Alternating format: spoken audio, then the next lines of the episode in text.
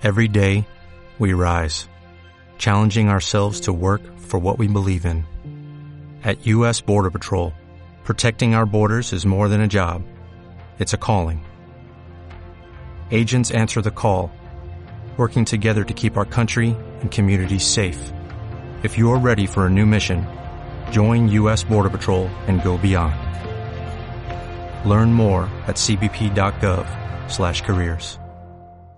Bienvenidos a una nueva sesión de este ciclo de conferencias en materia de derecho concursal que organizamos en Almacén de Derecho. En el día de hoy tenemos una sesión un poco extraña, eh, porque vamos a hablar de convenio de acreedores y eso dentro del concurso es raro, pese al propósito confesado por el legislador en la exposición de motivos ya en el año 2003 respecto del impacto que tenía que la, acción de, la regulación del convenio concursal y, la aplicabilidad del convenio concursal como solución normal al concurso, siendo esa pues la aspiración confesada por el legislador como una solución normal al concurso. Lo cierto es que ese propósito eh, no se ha conseguido. El concurso en España no es una herramienta para lograr la solución del convenio de acreedores. Bueno, pues hoy vamos a discutir eh, sobre eh, cuál es la regulación del convenio en nuestra ley concursal, cuál es la nueva regulación del convenio en el texto refundido, qué es lo que cambia, qué es lo que no, si hay incentivos para lograr que finalmente el convenio de acreedores sea la solución normal del concurso y entre medias de todo eso, qué es lo que ha pasado con la regulación que nos ha ofrecido el legislador durante la tramitación del estado de alarma y en particular en el Real Decreto 16-2020. En primer lugar, hoy tenemos, pues en fin, a otro ponente raro como el convenio, que es Enrique San Juan, porque para ser magistrado y ser como Enrique no es normal. Él es extraordinario dentro de la magistratura mercantil. Es magistrado de la Audiencia Provincial de Málaga, pero con independencia de que es especialista en mercantil y que tiene una gran trayectoria dentro de la jurisdicción, pues yo creo que casi que lo que más le define es todo lo que hace eh, cuando los demás nos vamos a casa y es que él sigue trabajando, colabora, de manera muy intensa em, con universidades, con centros de investigación, tiene, pues en fin, un sinfín de publicaciones. Creo que hace unos minutos, Enrique, has eh, anunciado en LinkedIn la, próxima presentación de, tu libro en materia ¿no? de, las reformas del nuevo texto refundido, en fin, que, no para. Y como además es singular, pues hoy además tenemos eh, una conexión especial, porque lo tenemos casi que de corresponsal en un, en un sitio particular. Así que, Enrique, yo lo primero que te voy a preguntar es explícanos desde dónde nos hablas, lo primero, ¿eh? desde dónde conectamos contigo, ya que tienes ese fondo tan simpático que te has puesto para la sesión de hoy. Y, en segundo lugar, ¿qué es eso del convenio de acreedores? Una primera introducción de unos minutos, si te parece bien, para, centrar la discusión en el día de hoy. Muchísimas gracias. Gracias, que me quieres. Yo también te quiero. Es decir lo que ya lo sabemos. Eh, muchas gracias a todos por la invitación. Eh, aunque hablo desde Málaga, eh, pues la melancolía de Granada, de donde soy, pues siempre me lleva a poner estos fondos virtuales eh, y así en cualquier, de cualquier forma identifico las dos situaciones. Yo decía en tiempos de COVID que quería hacer tres cosas. Cuando terminar, la primera era salir a pasear, tomar pescadito en la playa. la segunda es pasear por, por Granada y la tercera es, dentro de poco ya la tengo organizada, pasear por Madrid. Así que eh, en esto estamos ah, haciendo. Pero cuando planteas todo esto, eh, Eduardo, eh, y tenemos la nueva regulación en el título séptimo del libro primero, sabemos, es lo único que voy para, para, aquel que no esté iniciado en esto, tenemos tres libros. El libro primero recoge todo lo que es lo referente al concurso. El libro segundo del texto refundido recoge la preconcursalidad. En el título séptimo de ese libro recoge el nuevo sistema de convenios.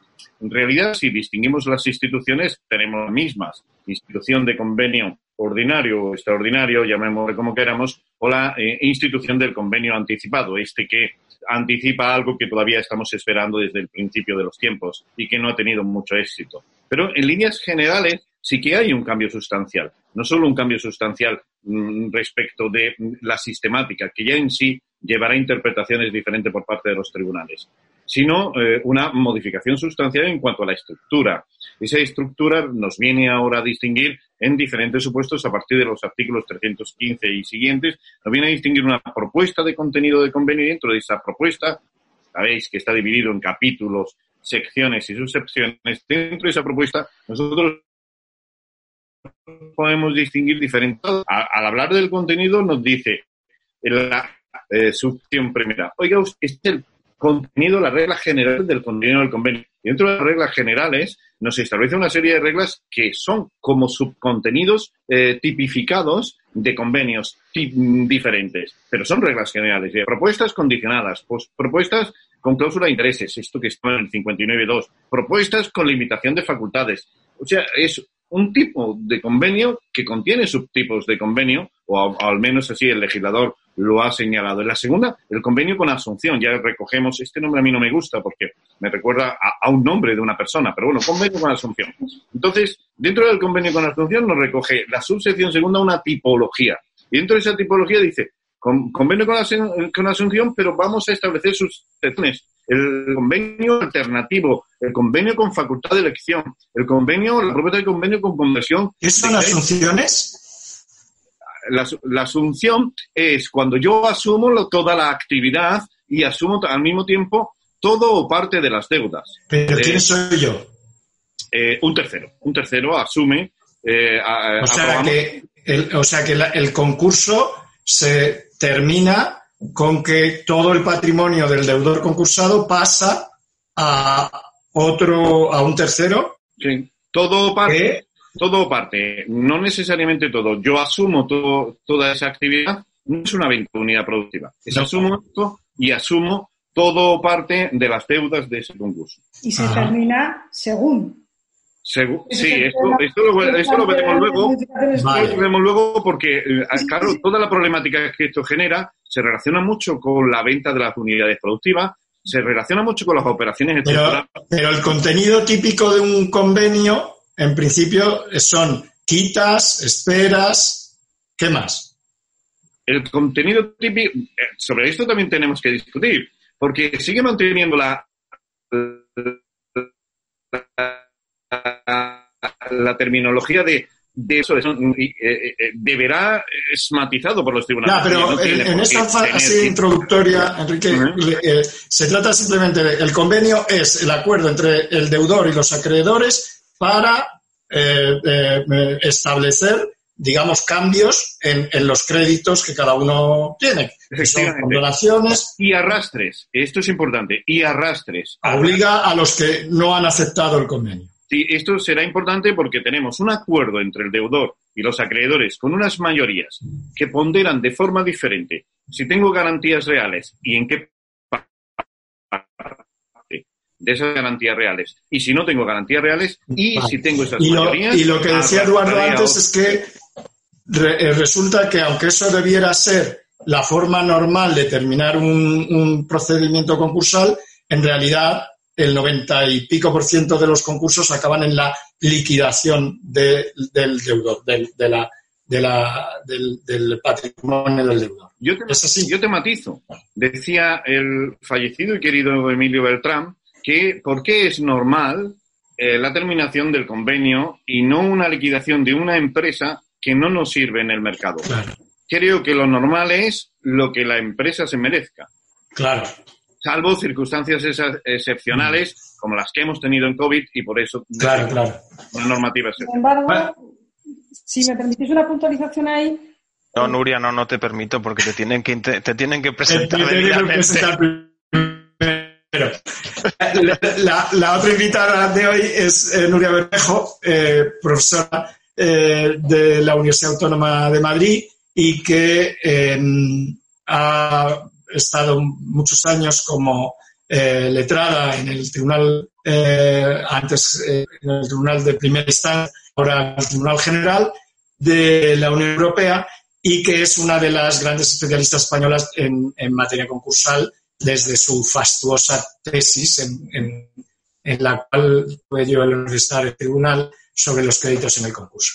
Entonces, empezando ya a entrar en materia después de la introducción de Enrique, mm, Nuria, querríamos que, nos explicases eh, si cabe la, modificación de propuestas de convenio porque concurran circunstancias extraordinarias. Es decir, si se aplican doctrinas que permiten esas modificaciones en los contratos en general. muchas gracias, Jesús, por, esta eh, emotiva presentación y muchas gracias por la invitación a todos a participar en este, en este acto. Antes de entrar con las modificaciones estructurales, perdón, con las modificaciones estructurales, con, las modificaciones del convenio en virtud de estas circunstancias extraordinarias, quería hacer una puntualización o un añadido a algo que ha señalado Enrique antes, y es el, tema de, bueno, eh, tenemos un procedimiento concursal que no consigue gestionar reestructuraciones. Parece ser que el problema no solamente es nuestro. Eh, precisamente en el germen y en el origen de la directiva sobre reestructuraciones e insolvencia, la 1023-2019, está la dolencia común que percibe la Comisión Europea de que los procedimientos concursales no consiguen eh, reestructurar eh, sobre todo aquellos patrimonios empresariales, aquellas empresas que tienen mayor valor de reestructuración que valor de liquidación y que por lo tanto valor mayor valor reestructuradas que liquidadas, y que por lo tanto merecerían ser reestructuradas. Vale, o sea que, que se liquidan empresas que deberían simplemente reestructurarse financieramente o reestructurarse, vender activos, eh, etcétera, ¿no? Que hay demasiadas liquidaciones. En efecto. Y entonces, la, lo que pone sobre la mesa la directiva que estamos pendientes de transposición y probablemente España eh, hará uso de la prórroga, que se, la posibilidad de solicitar prórroga que prevé la propia, la propia norma, es, un, es ofrecer una estructura, un mecanismo, un marco de reestructuración preventiva alternativo a los procedimientos concursales tradicionales que de manera general, no solamente en español, son muy pesados y extraordinariamente costosos. Eh, precisamente uno de, de, los elementos de los que trata de prescindir la directiva, no absolutamente, el caso que se mantiene, es el administrador concursal. Sí, o sea que, se trata todo de traerlo a la fase anterior a la apertura del concurso, para, porque ahí, en un marco más de negociación voluntaria, eh, con cierta little help from my friends, se, se, haya más posibilidades de que se alcance un acuerdo de reestructuración. De eso hablaremos el próximo día con, un famoso abogado del sector. Cuéntanos ahora las, las, modificaciones a la propuesta de convenio y lo de, de, esta, de esta situación en la que nos ha colocado la pandemia del COVID, se han empezado a eh, suscitar eh, cuestiones, preguntas acerca de si es posible que un deudor se ve que, había negociado un convenio con sus acreedores, que estaba cumpliendo regularmente y que de repente se encuentra estrangulado, si me permitís la expresión, en, la, capacidad de obtener liquidez y de eh, mantener su actividad empresarial, que le va a generar los flujos de liquidez necesarios para pagar, si em, eh, queda expuesto a, en primer lugar, no poder cumplir el contenido del convenio y, en segundo lugar, inmediatamente las consecuencias que se derivan, que son duras, eh, del incumplimiento del convenio, que como todos sabemos, pues tienen que ver con esa declaración de incumplimiento y inmediatamente la apertura de la fase de liquidación. De liquidación. De liquidación. En ese contexto es donde se plantea la necesidad de, a la vista de las circunstancias excepcionales en las que bueno, hemos colocado esta pandemia y las medidas que ha adoptado el gobierno, eh, la posibilidad de ofrecer al deudor una salida que impida entender incumplido el. Y en este sentido hay que apuntar que hay un auto muy eh, llamativo. El de Celsa el auto de 30 de abril de 2020, eh, si no me equivoco, auto del juzgado de primera instancia de Madrid, en el que en, un, eh, en una decisión relativa a la de las cámaras se aplica la cláusula rebus Es una barbaridad. Haciendo, eh, sí, es, es, es criticable la decisión, sobre todo porque además se hace una manifestación en el sentido de decir, bueno, en el marco de la adopción de medidas cautelares me puedo pronunciar sobre la rebus, pero dejo el tema de la fuerza mayor para el análisis de fondo, cuando en realidad la fuerza mayor, como también intentaré exponer ahora, no nos resuelve nada respecto a la posibilidad de, eh, de darle cierto aire al deudor eh, respecto del eh, cumplimiento y evitar el incumplimiento del convenio. Vamos con la cláusula, perdón, vamos con la cláusula rebus. La cláusula rebus hace muy, muy popular las situaciones de este hecho común, esa afirmación eh, de que a la vista de la jurisprudencia del Supremo de los 14 hasta el 19 aproximadamente, se ha normalizado el recurso o la presencia en el tráfico de la cláusula. Eh, por lo tanto, se convierte en el recurso, el último recurso. El, el derecho vulgar. Perdón. El derecho vulgar. Derecho vulgar. Eh, para determinar si lo podemos usar en el marco de un convenio, lo que tenemos que ver es cuáles son los requisitos básicos de la eh, todos estamos familiarizados con la idea de la concurrencia de circunstancias imprevisibles e inevitables. Eh, tenemos también, eh, tenemos que, en segundo lugar, tener un riesgo que altera esas, esa, la relación contractual, de manera que viene particularmente onerosa o hace que las prestaciones sean desproporcionadas. Y en todas esas circunstancias, aparición de las eh, circunstancias imprevisibles e inevitables, eh, concreción de ese riesgo y em, desproporción o onerosidad de las prestaciones, es en ese contexto en el que se permite el juego de la cláusula. Así enunciados los requisitos, eh, se pierde un elemento que a mi juicio es clave para determinar cuándo se aplica la rebus. Y la rebus se aplica cuando hay una alteración en la economía del contrato. ¿En la economía? Del contrato. Cuando em, se produce una ruptura en el equilibrio contractual de las prestaciones que diseñaron las partes. De tal manera que a la vista de las nuevas circunstancias, ese contrato, por decirlo de una manera em, coloquial, ya no sirve y no sirve porque el ajuste contractual que habían hecho las partes de sus intereses y del tipo de prestaciones que iban a hacer y de los riesgos que iban a asumir cada una y de los costes que iba a asumir cada una, ya no. Ese es el escenario clásico de... Vale, y, en ese escenario no encaja el, el, el auto. En el ámbito concursal, entender que una circunstancia como la pandemia y las medidas que, las medidas que han venido aparejadas a resultas de la misma Em, genera una ruptura del equilibrio del contrato es, es complicado. Sobre todo porque lo que tenemos básicamente es un problema de liquidez, un problema agudísimo de liquidez. Pero los problemas de liquidez que hacen muy difícil al deudor poder cumplir su convenio no son problemas de ruptura del equilibrio del contrato. Y por lo tanto, la cláusula rebus no termina de funcionar.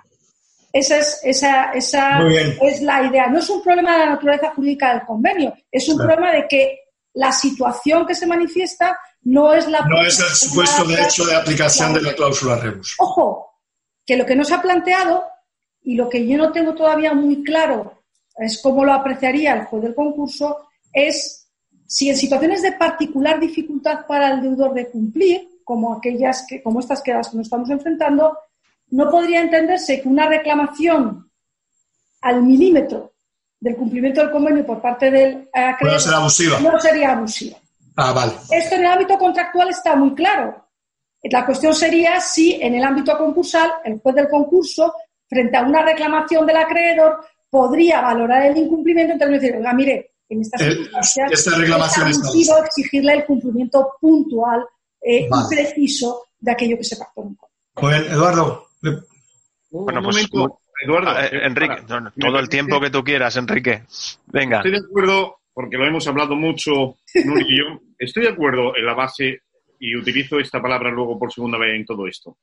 Eh, eh, sobre lo último, para que no se me olvide, ya tenemos el tema que se resolvió en Las Palmas, con el La Palmas Club de Fútbol, en donde efectivamente un cumplimiento al milímetro exigido, que era simplemente un mero retraso, llevó a que no se entendiera que era un incumplimiento concursalmente, con lo cual podemos jugar con esto, oye, vamos a ver la circunstancia. O sea, estás diciendo, Enrique, que el, eh, concepto de incumplimiento resolutorio en, el, derecho de contratos eh, se, trae, se puede traer a, a, determinar si hay incumplimiento del convenio.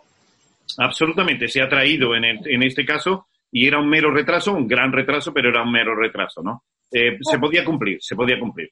Es que, siendo esto así, el auto de medidas cautelares no hacía falta, porque lo que concede el auto de cautelares es aplicación de la rebus, pero además con unas consecuencias que no son las propias de la rebus. Las consecuencias propias de la rebus es, si se ha roto la economía del contrato, rehagan las partes el contrato.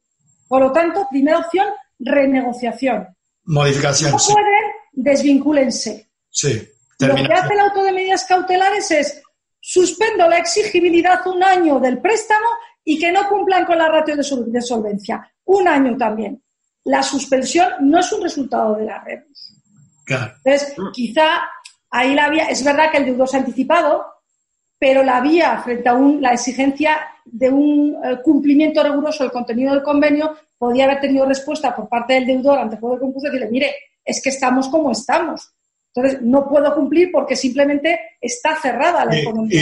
Y, y, además, Nuria, parece que aquí este auto pone una carga eh, particular y particularmente gravosa sobre uno de los acreedores. Sí, eh, el préstamo Jumbo. Claro, el, del Jumbo es el del crédito Jumbo. me, vais a permitir que deje al margen el auto, por eso yo dice, por ser un compañero mío de promoción. Tú no digas nada. yo no digo nada. Sí, en relación con, esto, y simplemente por la segunda parte, y muy rápido, Eduardo, para generar la polémica, Nuria. Eh, la teoría de la base del contrato, alemana, si la quieres, traída a la Rebus, se ha roto en un convenio en donde tengo una pandemia eh, que mm, no, no, no, se trata de, la eh, viabilidad de la empresa. No se trata ni siquiera de hacer cosas para que la empresa eh, tenga esa viabilidad. Empresas viables, dice la directiva, ¿no? Sino para recuperar la viabilidad. Por lo tanto, al romper la base del contrato, es decir, aquello que yo deseaba era obtener un convenio para mantener mi viabilidad. Bueno, pero, pero eso, es, eso es un deseo unilateral. No, de ambos. No, no, no. De todos los que intervienen. El acreedor quiere cobrar. Claro. Lo único es que. Piensa, piensa en el caso de este londinense original en el que eh, yo alquilé mi balcón para eh, ver el, el paseo de, del rey Eduardo. Y entonces yo podía seguir utilizando el balcón, mm, aunque se suspendió la actividad. Pero, mi... el, caso de la coronación, dedicaremos una sesión al, caso de la coronación, pero eh, ahí era elemento común de las partes, pues estaba en la, bueno, al final, que ese balcón se iba a utilizar para ver pasar. Y por cierto, ¿sabes que había seguros porque ya era la cuarta o la quinta vez que se retrasaba la, la coronación porque este se ponía malo un día siguiente el Eduardo VI? Bueno, vamos con que si no nos adelantamos. Vamos a, la. Enrique. venga, vamos a dejarnos de, polémicas, eh, que ya es suficientemente polémico eh, la cuestión. Y gracias, Nuria. Enrique, del texto refundido, de la regulación del convenio, lo que has introducido en tu primera intervención. Oye, ¿qué es eh, lo que podemos esperar del texto refundido? ¿Cuál es la regulación del texto refundido en convenio en materia de contenidos, de régimen de mayorías y demás? ¿Qué nos puedes contar? Mira, eh, fundamentalmente centrado en tres puntos que, quería discutir y, además criticar en la interpretación que se ha dado. El primero de ellos es el tema de, cómo vamos a calcular el régimen de las garantías reales y los privilegios especiales. Es un régimen que ya teníamos en el 94.5, creo recordar que tenemos actualmente, que ahora tenemos en el 272, 273 del nuevo texto refundido, la interpretación de la sentencia de 2019 de ambas, de 20 de febrero y 11 de abril del Tribunal Supremo. El loan to value y, el eh, haircut, ¿no? Eh, la filosofía traída del derecho eh, anglosajón, como Jesús conoce, no es que yo calcule esto a nueve décimos y eh, mm, solo lo deje eh, para supuestos de convenio y no de liquidación. O para supuestos, como ahora se añade, también preconcursales en, las figuras de, esto, sino que es una situación en la que yo, para favorecer la viabilidad de los acuerdos, te dejo un 10% de margen de ese, de ese cálculo de, de, la garantía real y con ese 10% de margen tú trabajas. Y trabajas a lo largo de todo el proceso concursal. Esto se ha mantenido se ha mantenido porque la interpretación que se ha cogido ha sido la dada por el Tribunal Supremo en esas dos sentencias, pero podría haberse cogido como sistema general, igual que se ha recogido para la preconcursalidad y se ha recogido para el convenio. Fuera de estos supuestos no está previsto. Así que la idea eh, siempre va a ser la misma. En mi mejor opción, mi mejor opción siempre va a ser irme a liquidación, que yo voy a tener la deuda originaria y por lo tanto no se está favoreciendo el convenio. No se está favoreciendo el convenio cuando lo sustraigo de la liquidación. Esto mm, podía haberse arreglado porque era meramente una interpretación jurisprudencial y en algunas ocasiones, como hemos visto, se han saltado las interpretaciones jurisprudenciales, como por ejemplo en los créditos públicos, la exoneración de deudas, ¿no? y aquí no se la han saltado y podían haberlo interpretado porque es eh, de origen. El segundo punto eh, apartado es las bases sobre cómputo. Se han mantenido las mismas bases de cómputo, quizás un poco más clara, en el artículo 397, en relación al cálculo que hemos de hacer de los grupos en el 288, lo que era los grupos del 94, eh, 95-2, estos grupos de yo calculo los créditos en función de garantías reales, en función de créditos laborales, etcétera, esos cuatro grupos que nos hacían, se ha mantenido este régimen. Y si veis, si vamos al 397, el régimen que se sigue manteniendo es un régimen de eh, eh, igual en literalidad, pero que hemos de matizar. La directiva, Nuria lo sabe muy bien, trabaja sobre los afectados, sobre los afectados, no sobre todos, sobre los afectados. Debemos establecer una interpretación de todo esto que sea trabajando sobre el conjunto de los afectados, no sobre el conjunto total de toda la garantía. Bien, es cierto que podéis decirme, oye, pero puede existir un perjuicio porque yo estoy perdiendo garantías en yo que no estoy afectado, había otros bienes con los que yo podría cobrar. Pero es la, eh, eh, una forma de poder sacar el convenio. Y el tercer supuesto importante es el establecido que es menos claro, pero yo, como dice Nuria, no lo tengo tan claro, que es el artículo 12 del texto del Real Decreto Ley 16-2012. Fíjate, Nuria, que el otro día lo hablábamos. En el 9.3, eh, creo que es el 9.3, sí, el 9.3, hace referencia a concursado. En mi 12 hace referencia a deudor. Es decir, en el tuyo ya está en concurso, en el mío todavía no lo está. Entonces, en, función de eso... El 12 del, ¿En el 12 del Real Decreto? Sí, en el 12 del Real Decreto.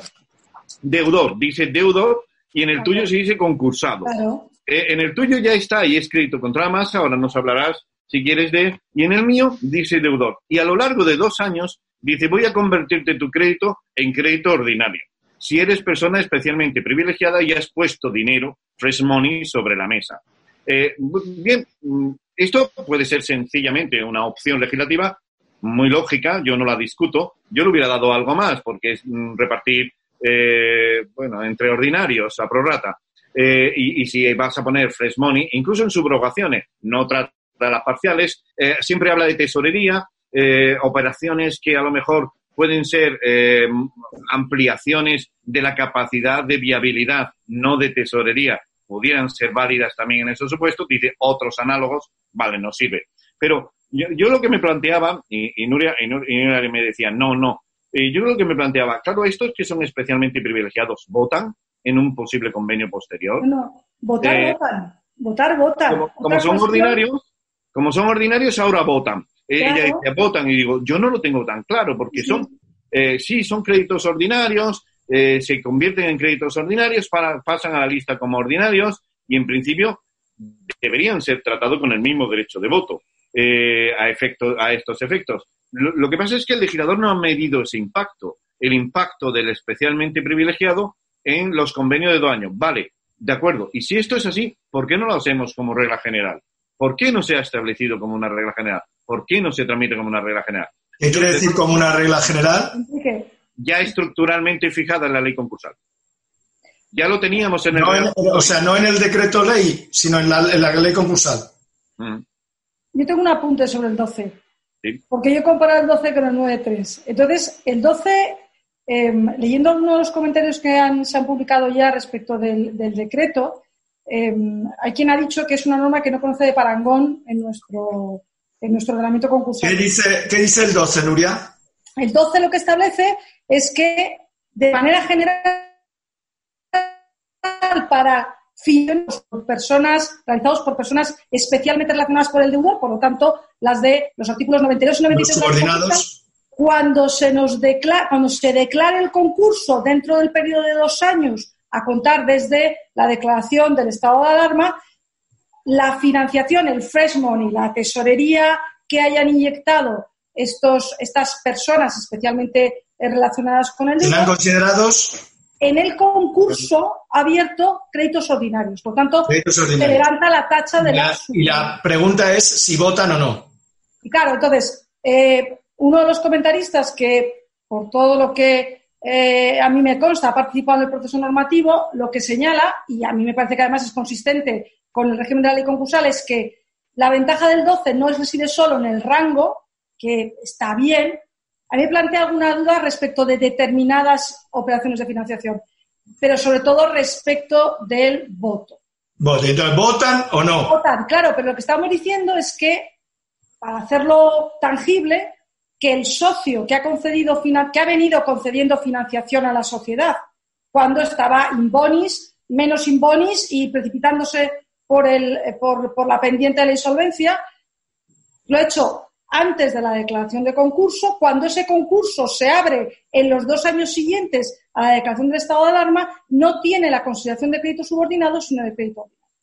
Y por lo tanto, no solamente tiene esa Em, elevación del rango o supresión del sí, sino que vota. Sino que vota.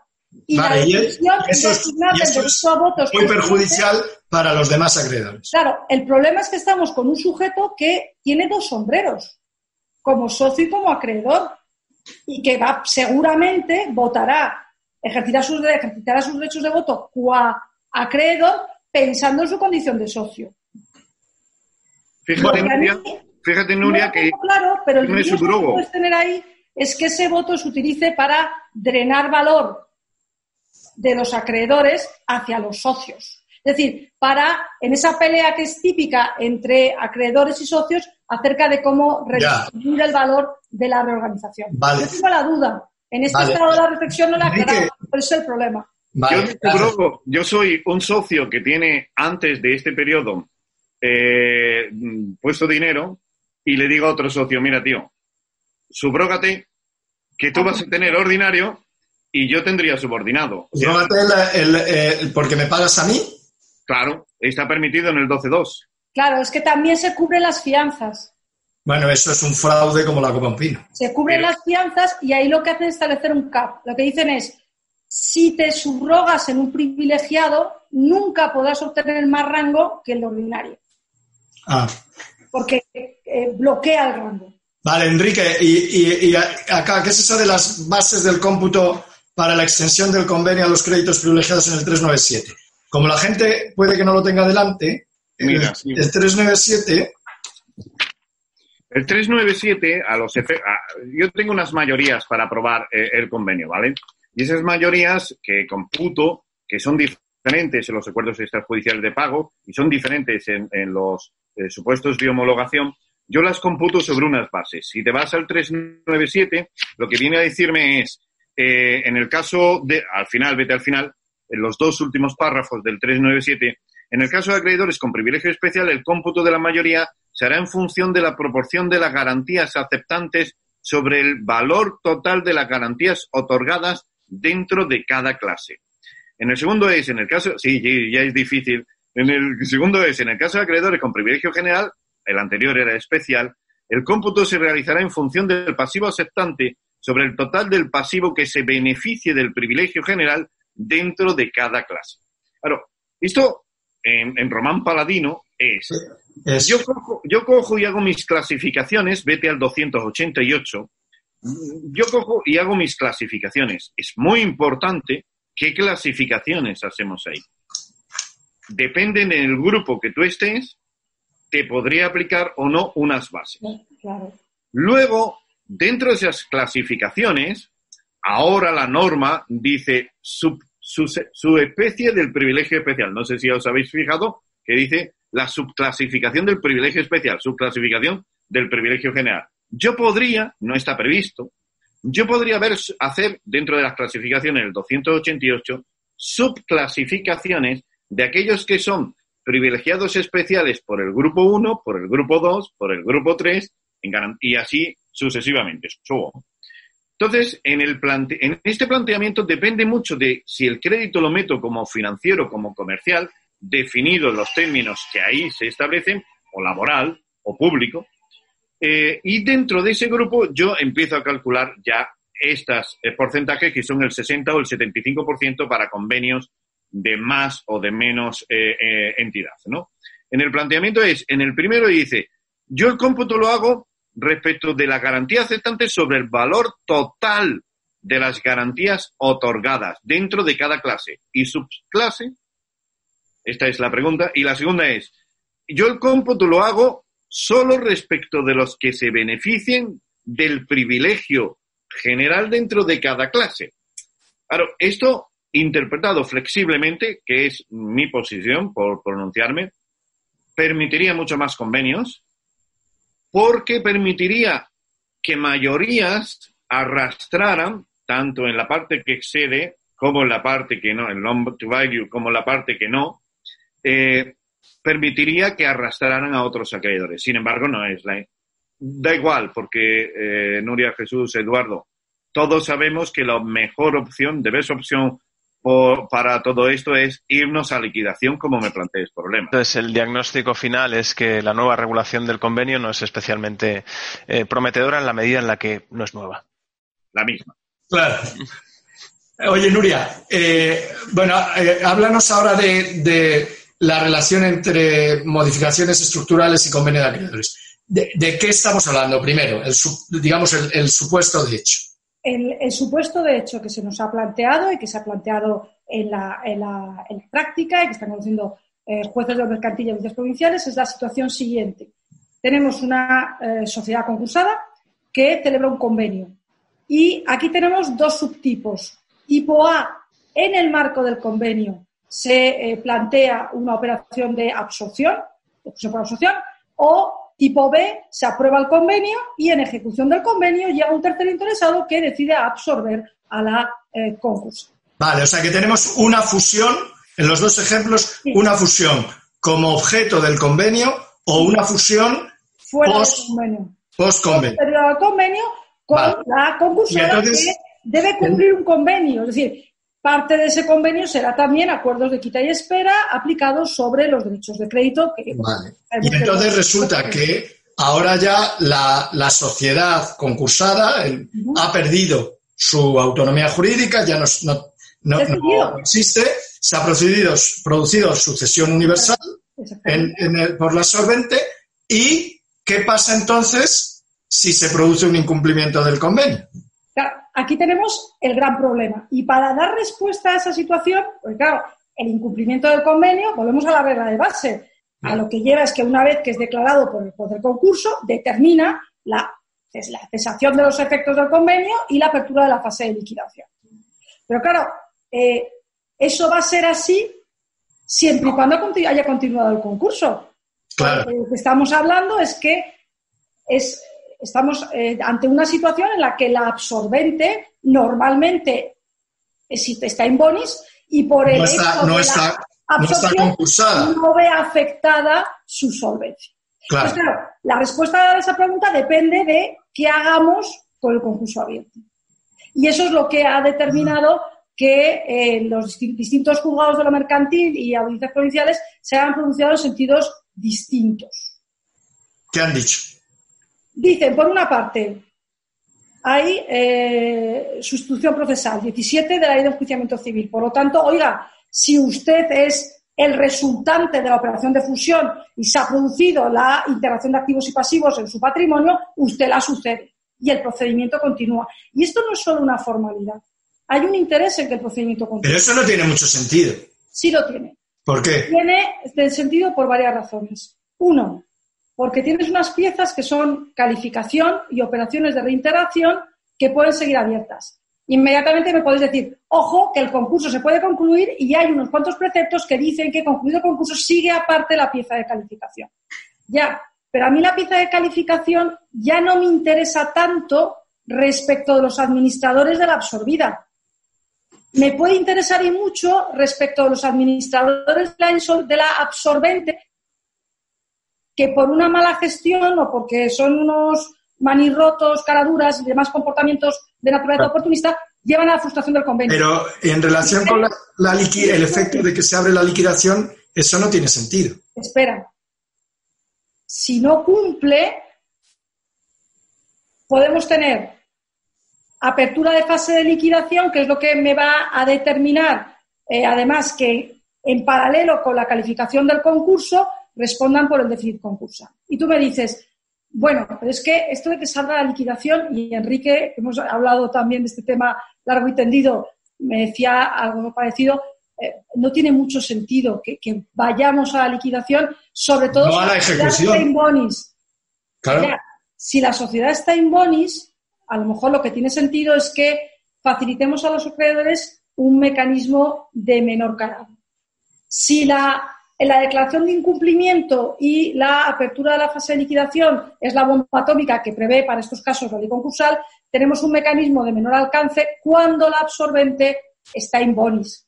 Y ese mecanismo no está dicho en la ley, pero mm, se conoce en el derecho comparado y lo reconstruimos con absoluta facilidad con los mecanismos de la ley de enjuiciamiento civil. ¿Y en qué consiste ese mecanismo? una sentencia que es la que aprueba el juez del concurso, para que la quita el juez del concurso aprobando el convenio, y una lista de acreedores. Cuando esos dos elementos, el acreedor que ve que la sociedad absorbente no le paga, se va al del concurso y, e insta la ejecución forzosa del contenido del convenio.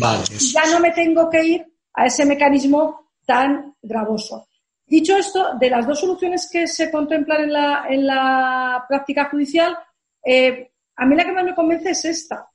Claro, el ah. problema que tiene es que la de la liquidación, sobre todo si llegamos a una situación de insolvencia del absorbente, porque la absorbente puede quedar arrastrada. Porque me permite hacer lo que ya os he indicado respecto de la, de la calificación y me permite además evitar una solución que me da el cierre del concurso.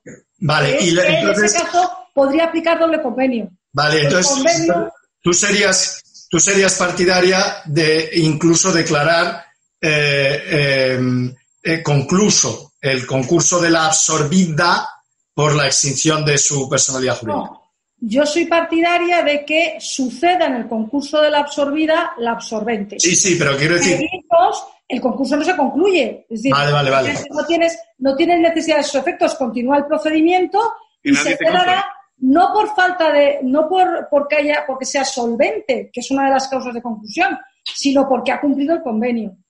Claro, esto tiene una pega. Es tacha reputacional. Ah, mire, que estoy solvente y me tiene aquí un procedimiento. Y mezcla de todos los acreedores. Pero bueno, si no quiere todo esto, Haga Lo mejor son ejecuciones. herramienta contractual. Haga la absorción constituyendo un vehículo y separarle un patrimonio distinto que está controlando. Y evitamos todo todo, todos estos problemas. ¿Haga? ¿Repite eso? Coloca, haces un vehículo, cuando constituyes una filial, tú eres, el sujeto que quieres comprar la, la concursada.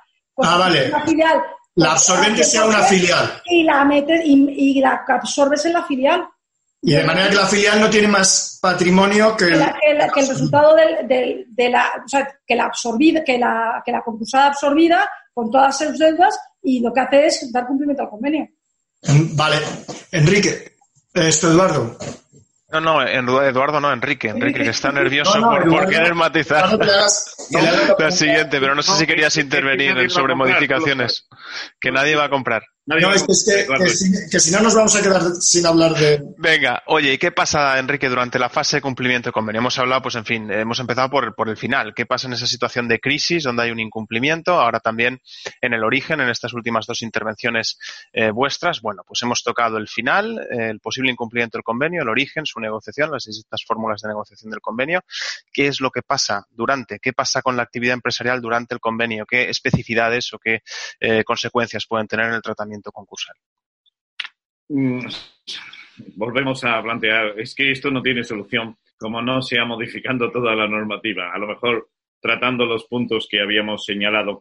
Eh, primero, vamos a hacer una crítica generalizada también en este sistema. Nos situamos en el 394 y 395 del texto refundido. Jesús, el planteamiento de la filosofía del concurso de acreedores y el cese de los efectos de, este concurso, ¿vale?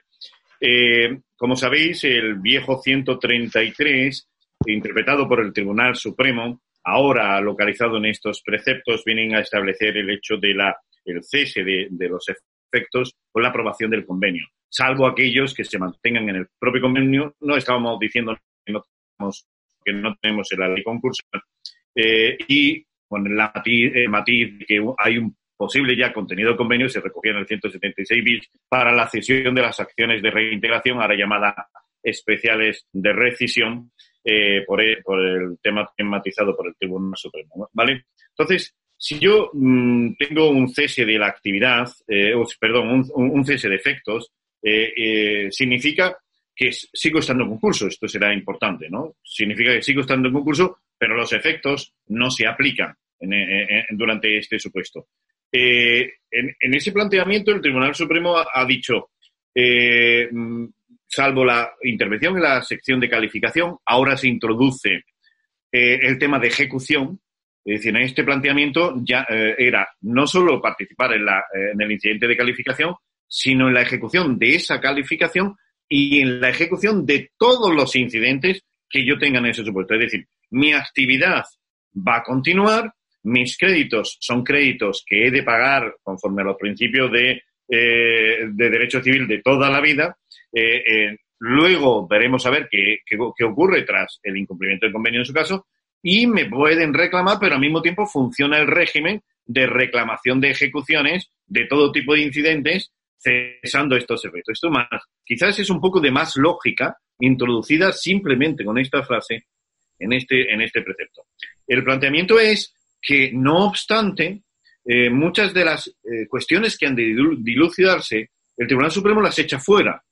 Eh, y por lo tanto no respeta, desde mi punto de vista. ¿Qué quiere decir que las echa fuera? dice, la competencia son de los juzgados de primera instancia a partir ah. de, de, efectos. Claro, esto es un problema, porque, por ejemplo, eh, reconoció un crédito en una. Enrique, para interpretar el convenio también, competencia de primera instancia. No, espero que no. Eh, pero claro, eh, en el fondo, tú recuerdas aquella discusión, eh, conflicto de competencias entre Barcelona y Madrid sobre eh, quién era competente a efectos de la reclamación de cantidad durante el, cumplimiento del convenio el Tribunal Supremo vino, es cuando vino a decir, oye, el, la, el competente es fulano, creo que era Ferrandis el ponente, eh, porque eh, luego vendrá el convenio y se calificará conforme corresponda. ¿Quién? No tenemos administración concursal. Es cierto que ahora podemos decir que tenemos un subcontenido, que también lo teníamos entonces, de mantenimiento de funciones de administración concursal durante el convenio. También lo teníamos, ¿eh? pero normalmente para ahorrarnos costes no lo tenemos. Entonces, eh, se extraen del concurso afectaciones que en realidad solo obedecen a una causa, que es el colapso de los juzgados. ¿Por qué? Porque ¿quién está en mejores condiciones de interpretar? Y ahora se recoge que la ejecución de los créditos contra la masa, vamos a ver cómo queda esto, en compatibilidad con ese cese de efectos, corresponden al juez del concurso o atribución de competencia. Es decir, el nuevo texto ha atribuido competencias que antes no teníamos. Y que esto significa una mejor, un mejor desarrollo, aunque matiza la jurisprudencia del Tribunal Supremo. Espero que matice la jurisprudencia. Ah, vale, o sea, que lo que estás diciendo es que el, el texto refundido devuelve al, al, al tribunal, al, al, juez de lo mercantil, competencias para entender de la vida de la, de la sociedad concursada una vez que se ha aprobado el convenio, eh, que el Tribunal Supremo había considerado competencia de los juzgados de primera instancia. Es mi interpretación. Vale. Es mi, mi, interpretación. Fíjate en el 405 ahora. El 405 es muy interesante. El Tribunal Supremo había venido interpretando esto, una sentencia de 2017 unifica dos de eh, Rafael Sarazá como ponente, en donde trabajamos con el 71.6 de la... Deja de decir números, deja de decir números porque es... Vale. Eh, el 405 dice, los actos realizados por el concursado por terceros en ejecución del convenio aprobado producirán plenos efectos. Segundo apartado, es el que me interesa. No obstante lo establecido en la parte anterior, desde que alcance firmeza la declaración de incumplimiento, serán anulables los actos realizados durante la fase de cumplimiento que supongan contravención del propio convenio o alteración de la igualdad de trato de los acreedores que se encuentran en igualdad de circunstancias y serán rescindibles los actos perjudiciales para la masa activa realizados por un deudor durante esa fase si se acreditara la concurrencia de fraude. Vale, y, y tú lo que te estás preguntando es, ¿ante qué juez se ventila esto? No, no. Este es, esto lo hemos dejado a, atrás, en la anterior. Ahora vamos a otro efecto de la actividad que preguntaba Eduardo. Eh, eh, el, eh, el planteamiento de todo esto es, toda la actividad que yo haga durante el cumplimiento del convenio puede ser revisada. Esto ya lo estableció una sentencia de marzo de 2017. ¿Puede ser revisada? Puede ser revisada puede ser revisada porque sea perjudicial para la masa activa del concurso. Esto el Tribunal Supremo ya lo dijo en el 71.6, aunque me ha costado mucho tiempo convencer a muchos compañeros de que... Enrique, 71.6, ¿cuál es? La, compatibilidad de acciones, ¿no? Explícalo. La, anulabilidad o nulidad, no solo por rescisión, sino por cualquier 1111. O sea que lo que estás diciendo es que el, deudor que, que ha aprobado un convenio y que continúa con su actividad, en realidad sigue sometido a, un control eh, eh, brutal de su actividad porque pueden interponerse toda clase de acciones pidiendo la nulidad de cualquier cosa que haga. Y a eso se añade que no sabemos si es ante el juez de primera instancia. No, no. En este, en este caso sí, porque cuando se produce este efecto es porque has incumplido y entonces ya está otra vez ante el juez del concurso. Ah, durante ese tiempo, dependerá, o sea, normalmente será ante el juez de primera instancia o juez de lo social o el que sea competente para esto, cuando sea competente, ¿no? Es decir, pero ahora con un contenido mucho más amplio que, tenemos. Y tercera cuestión muy rápida, diferente en, en, el ejercicio de actividad. Eh, sabemos que hubo un auto de 18 de diciembre de 2018, lo recordarás Eduardo, del de juzgado de lo mercantil 1 de Madrid, que nos dijo que cabía un una, una, homologación de un acuerdo, Nuria, ¿lo recuerdas este? Una homologación de un acuerdo estando en concurso. Sí. ¿Vale? Esto, eh, eh, el praelegislatorum y el legislador lo han querido sacar fuera de esto, diciendo, no, no es válido. Pero fíjate los diferentes preceptos. Es, el del créditos masa, ¿no, Enrique? Por ponerlo. ¿no? Sí, el de Solux con. Sí. Entonces, fíjate que eh, dice, si, si ha sido declarado en concurso, ¿no? No podrá si ha sido declarado en concurso. Esta es la expresión utilizada por el legislador. No puede hacer acuerdo de refinanciación. Yo me pregunto, ¿hasta dónde llega esta declaración de concurso? ¿Hasta la terminación? Porque lo que dice es si ha sido declarado en concurso, no que ese concurso se haya concluido o no. Y la segunda pregunta que me hago es... Un minuto, un minuto, Enrique, que tenemos que seguir. Hazte la pregunta, pero rápido. Yo podría, estando en cumplimiento de convenio, aun a pesar de esa adicción, podría intentar un acuerdo de refinanciación. No puedo intentar una comunicación, perdona Jesús, del 583. No puedo intentar una homologación porque me dice eso, pero un acuerdo singular, ¿por qué no? Bueno, un acuerdo como cualquier contrato, ¿no? O acuerdo singular de los previstos en la ley concurso. Pero es que un acuerdo, si es, si es celebrar un contrato, claro que puedes celebrar un contrato. Pero, pero mayorías no creo. Mayorías no. No, un acuerdo singular de los protegidos en la ley concursal. Ah, que dices con efecto de protección. Que no quieres, pasivo. ¿Qué dices tú, Nuria? Que no requiere pasivo que suscriba. ¿Que no quiere? ¿No requiere? no requiere un pasivo, un determinado porcentaje de pasivo. Que Eso es. Eso no quiere decir. Y lo protejo. Y si lo protejo, este 405... ¿Pero por qué lo voy a proteger? Si no es, si no es en, el marco de un procedimiento colectivo. Porque soy un acreedor. Lo protejo si quiero dar esto como el deudor en fase de cumplimiento. Y si lo protejo, dejo sin efecto el 405. Pero ¿por qué le digo yo que por qué el legislador iba a proteger a ese acreedor? No, no, no. Si ha conseguido el acuerdo, no lo ha conseguido en el marco de un procedimiento colectivo. No me he explicado bien entonces. no me he enterado yo, no, no, te habrás explicado bien, pero yo no me he enterado. Durante la fase de cumplimiento de convenio, ¿Sí? yo llego a un acuerdo singular de los de la ley concursal, protegidos frente a cualquier tipo de rescisión o reintegración, y estoy en concurso, con lo cual es la única forma que el acreedor te va a dar cosas en la fase de cumplimiento, porque estás todavía malillo, aunque estés en una situación de, cumplimiento de convenio, y me he saltado el 405. Ah, eh, a ver. Vale. ¿Sigues, Eduardo? Sí, bueno, pues oye, en esta montaña rusa hablando sobre el convenio, que vamos a una máquina del tiempo, adelante y atrás, la negociación, los contenidos, el incumplimiento, el durante, volvemos al incumplimiento y efectos. Nuria, pero esta vez con un precepto concreto que ya has introducido anteriormente. ¿Cuál es la interpretación que haces del 9.3 del, del Real Decreto 1620? Pues eh, con relación al, al, 9.3 de ese, de ese Real Decreto, del 1620, es la moratoria en las, acciones de incumplimiento. Básicamente lo que, lo que tenemos es, en ese precepto, en ese artículo 9, tenemos dos cosas.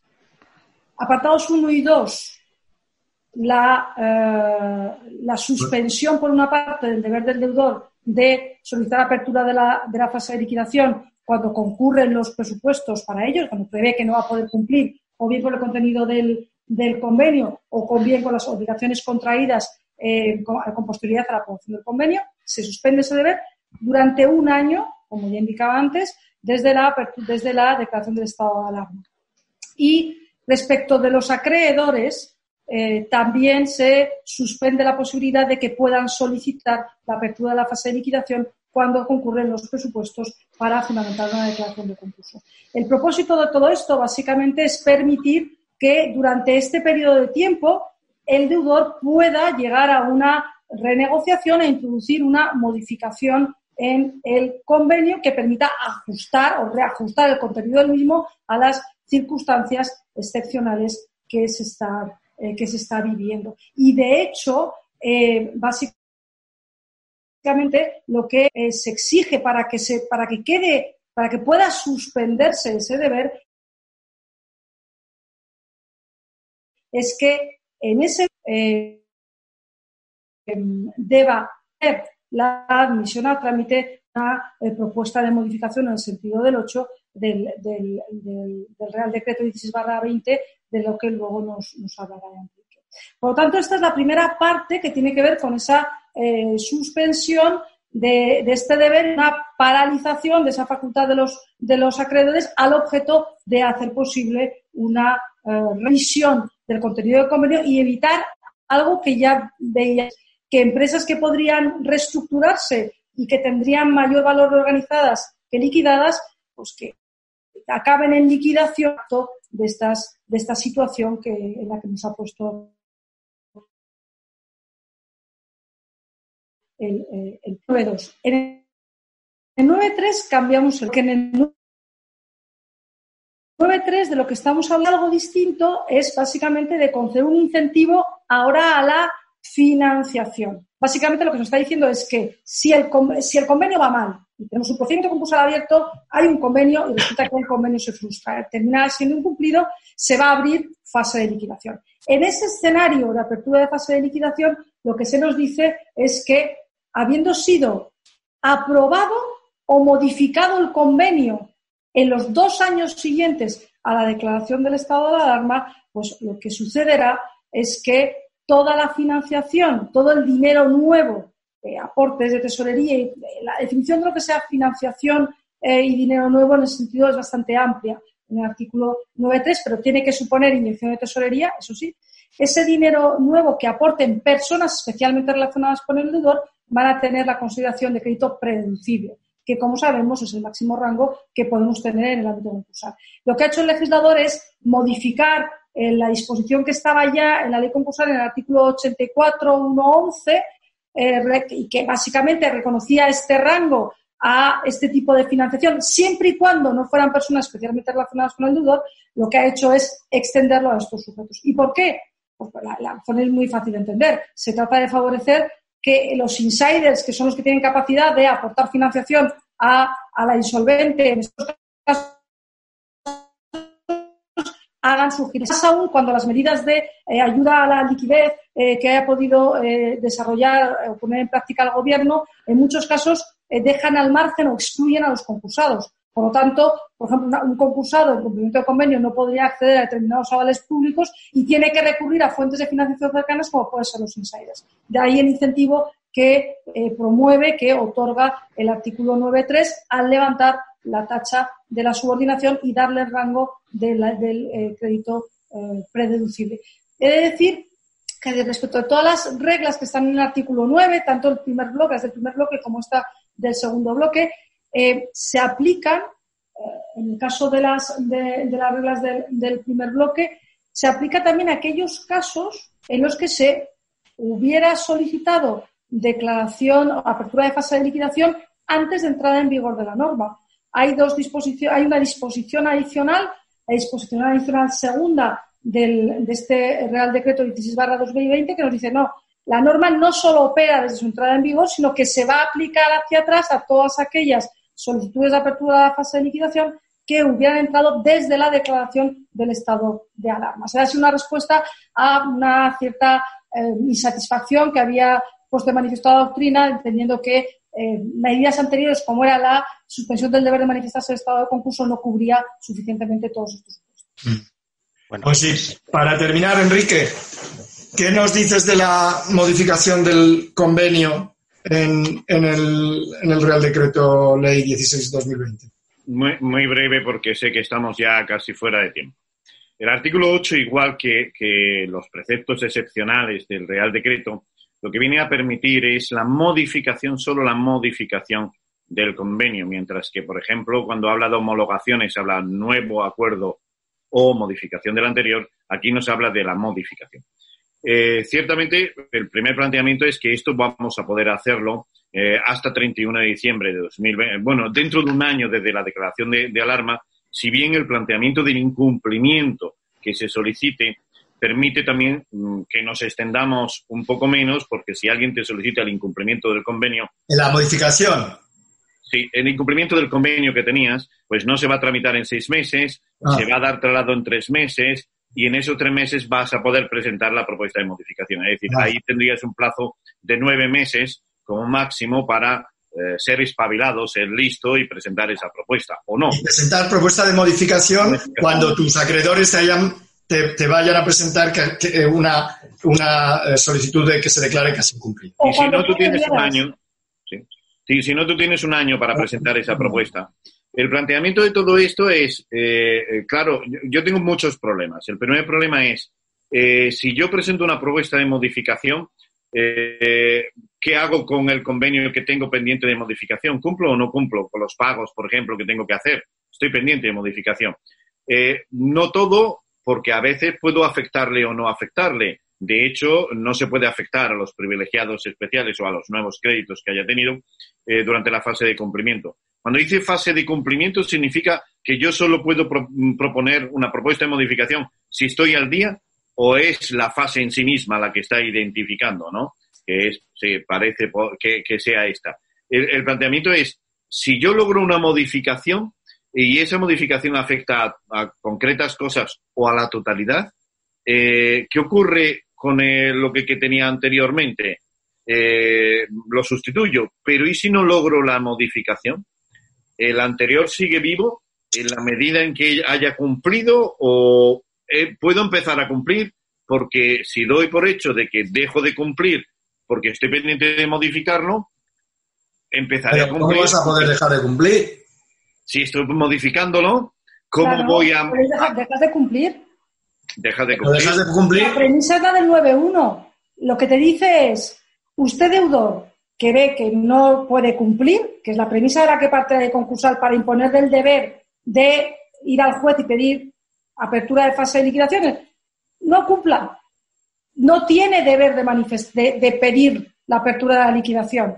Ahora bien, para beneficiarse de esto, me tiene que presentar y obtener la admisión a trámite en ese plazo de un año, desde la declaración de estado de alarma, de la modificación. Vete al final no logro aprobar la modificación. O sea, que no te lo aprueban los acreedores, las mayorías de los claro, acreedores. y, ahora digo, ahora puedo cumplir, pero he estado sin cumplir. Pierdes. Ah. Piensa, por ejemplo, que estoy cumpliendo porque solo quiero modificar una parte, estoy cumpliendo la otra parte, pero esta parte que quería modificarla he dejado de cumplirla. Pero ahora puedo cumplirla. Eh, esto puede hacerse. Esto será un milagro. Esto puede hacerse, sí, pero puede hacerse porque yo gano tiempo y si gano tiempo gano oro. Luego las mayorías, vamos a las mayorías, no tiene solución. La solución será la que den los tribunales. Y hay algo que no existe, pero que se ha venido a llamar favor conveni y, y veremos a ver cómo, cómo se plantea esto. ¿Qué mayorías? Dice el texto. Dice, oye, la mayoría las mismas que tenías para el convenio originario eh, y sin perjuicio del contenido. O sea, eh, ten en cuenta que para aprobar determinados convenios yo necesito un 60% o un 75%. Eh, depende, y eh, no puedo, a los que han sido arrastrados no los afecto, con lo cual esto no los afecto. Pero digo, yo puedo aprobar una mayoría de esperas de más de cinco años cuando en su momento tuve una mayoría simplemente del 60%. o del 62%.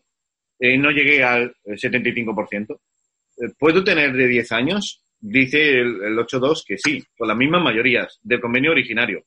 Pero ahora vamos a la mayoría del convenio Bueno, originario. con la misma mayoría para las mismas cosas, ¿no? No, en principio dice cualquier contenido.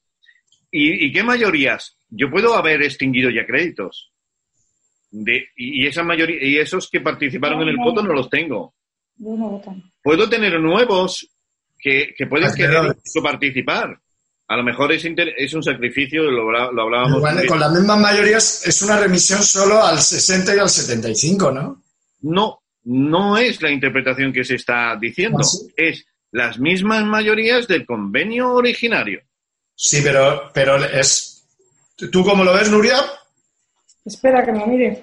Pero que- que es- suena más bien a, a que, a que, a que eh, son las más mayorías en el sentido de que es como si tú ahora hicieras un, un convenio.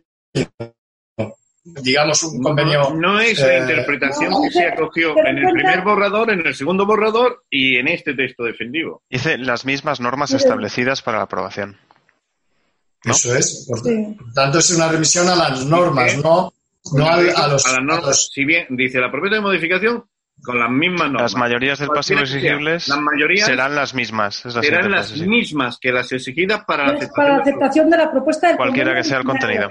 Te trae ¿Ves? la regla de mayoría hacia acá. Claro. Te Para trae que las mismas puedas- que obtuviste en aquel momento. No, No que obtuviste, las que tenías que obtener. Las que tenías que. Es la, regla, es la norma. ¿Es normativo o positivo? Bueno, es un buen tema para, para, para, para terminar. El, el- el si es una remisión a, a- a unos hechos o, o una remisión a unas, a unas normas. Eh, muchísimas gracias a los dos. Ha sido muy divertido. Mm. Y, Y nada, y mucho. gracias. Y en fin, Enrique, saluda a a la Sagrada Familia que tienes ahí detrás. De mi parte. Abrazos a todo el mundo. Felicidades, gracias y hasta pronto. Hasta la próxima. Gracias, hasta pronto. Chao.